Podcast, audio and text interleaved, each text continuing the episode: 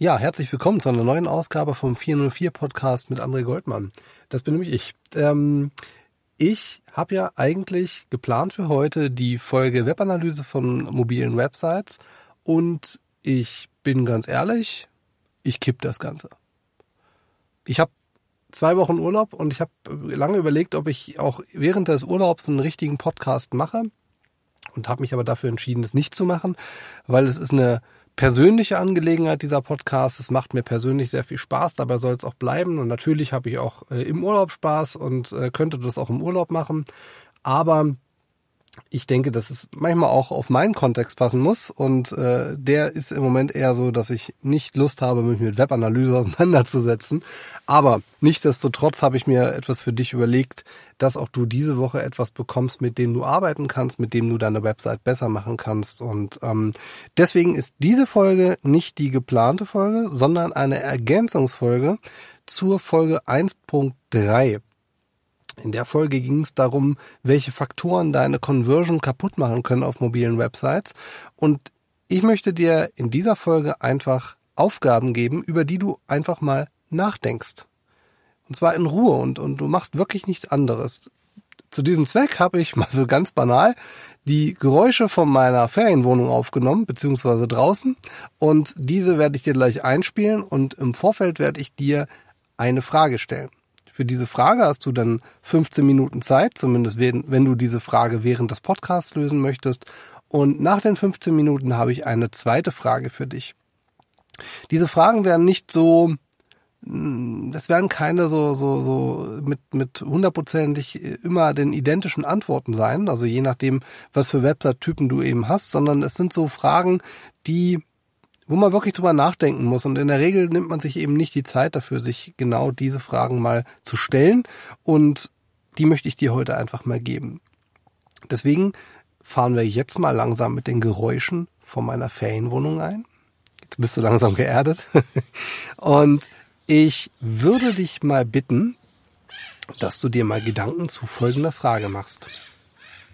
Anhand welcher Faktoren könnte es passieren, dass Besucher deiner Website glauben könnten, nicht beim richtigen Anbieter gelandet zu sein. Das könnten unter Umständen Website-Elemente sein, das könnten Grafiken sein, das könnten Headlines sein, das könnten aber auch erwartete Funktionen sein, wie zum Beispiel ein Online-Shop, klassisches Affiliate-Modell. Man macht Content, aber der Nutzer möchte eigentlich was kaufen. Überlege dir deshalb wirklich mal, welche Elemente oder Faktoren könnten einen Menschen davon abhalten, zu glauben, er sei richtig. Du hast jetzt 15 Minuten Zeit, dir mal genau zu dieser Frage Gedanken zu machen. Mein Tipp ist es, dir die Dinge wirklich mal runter zu notieren, wirklich nicht erst zu zerdenken, sondern alle Elemente, die dir einfallen, einfach mal auf ein Blatt Papier zu schreiben und im Nachgang dann eben zu schauen, was kannst du davon besser machen, was kannst du davon umsetzen und wo kann man ansetzen, um die Website besser zu machen.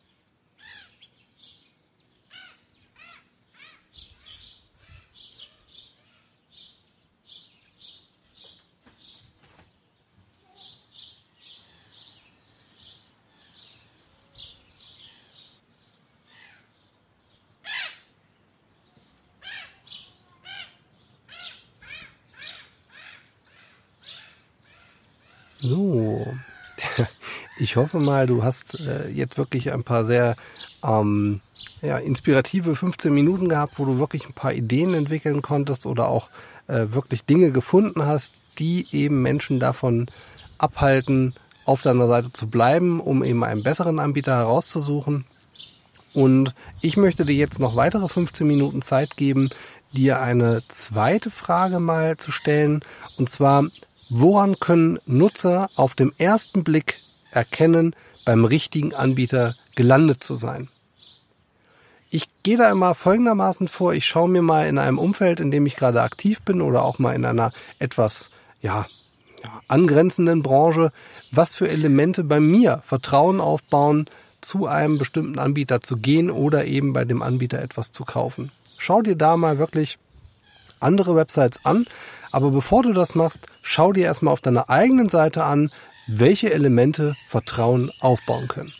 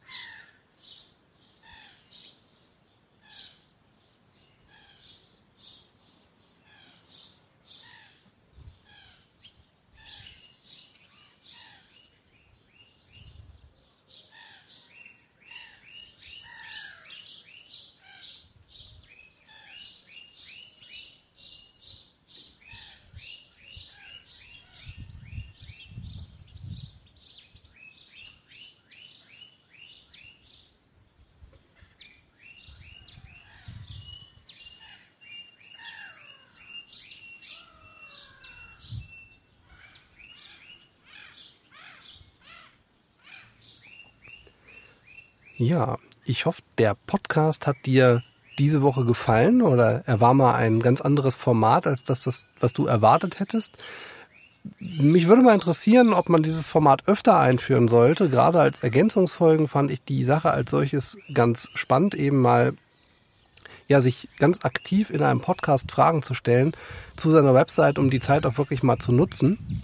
Und wenn dir es gefallen hat, dann kannst du es natürlich teilen. Diesen Blödsinn erzähle ich jetzt aber nicht bei dieser Folge. Ähm, das ist ja kein Blödsinn, das ist ja wahr. Ja? Ähm, sondern ich möchte dir jetzt schon mal den Hinweis geben, dass wir auch in der kommenden Woche eine Ergänzungsfolge machen werden, weil wie gesagt, ich bin zwei Wochen im Urlaub und möchte die Zeit auch mit meiner Familie genießen und glaube, dass du mit diesen Ergänzungsfolgen trotzdem etwas Wertvolles bekommst, das deine Website besser machen kann. Ich wünsche dir eine schöne Zeit. Ich verbringe meine Zeit jetzt hier gemütlich auf Usedom in einer wunderbaren Ferienwohnung und äh, werde ein paar schöne Fotos machen, die du dann vielleicht auch mal auf technicalseo.de siehst. Bis bald, bis bald, bis bald. Ciao.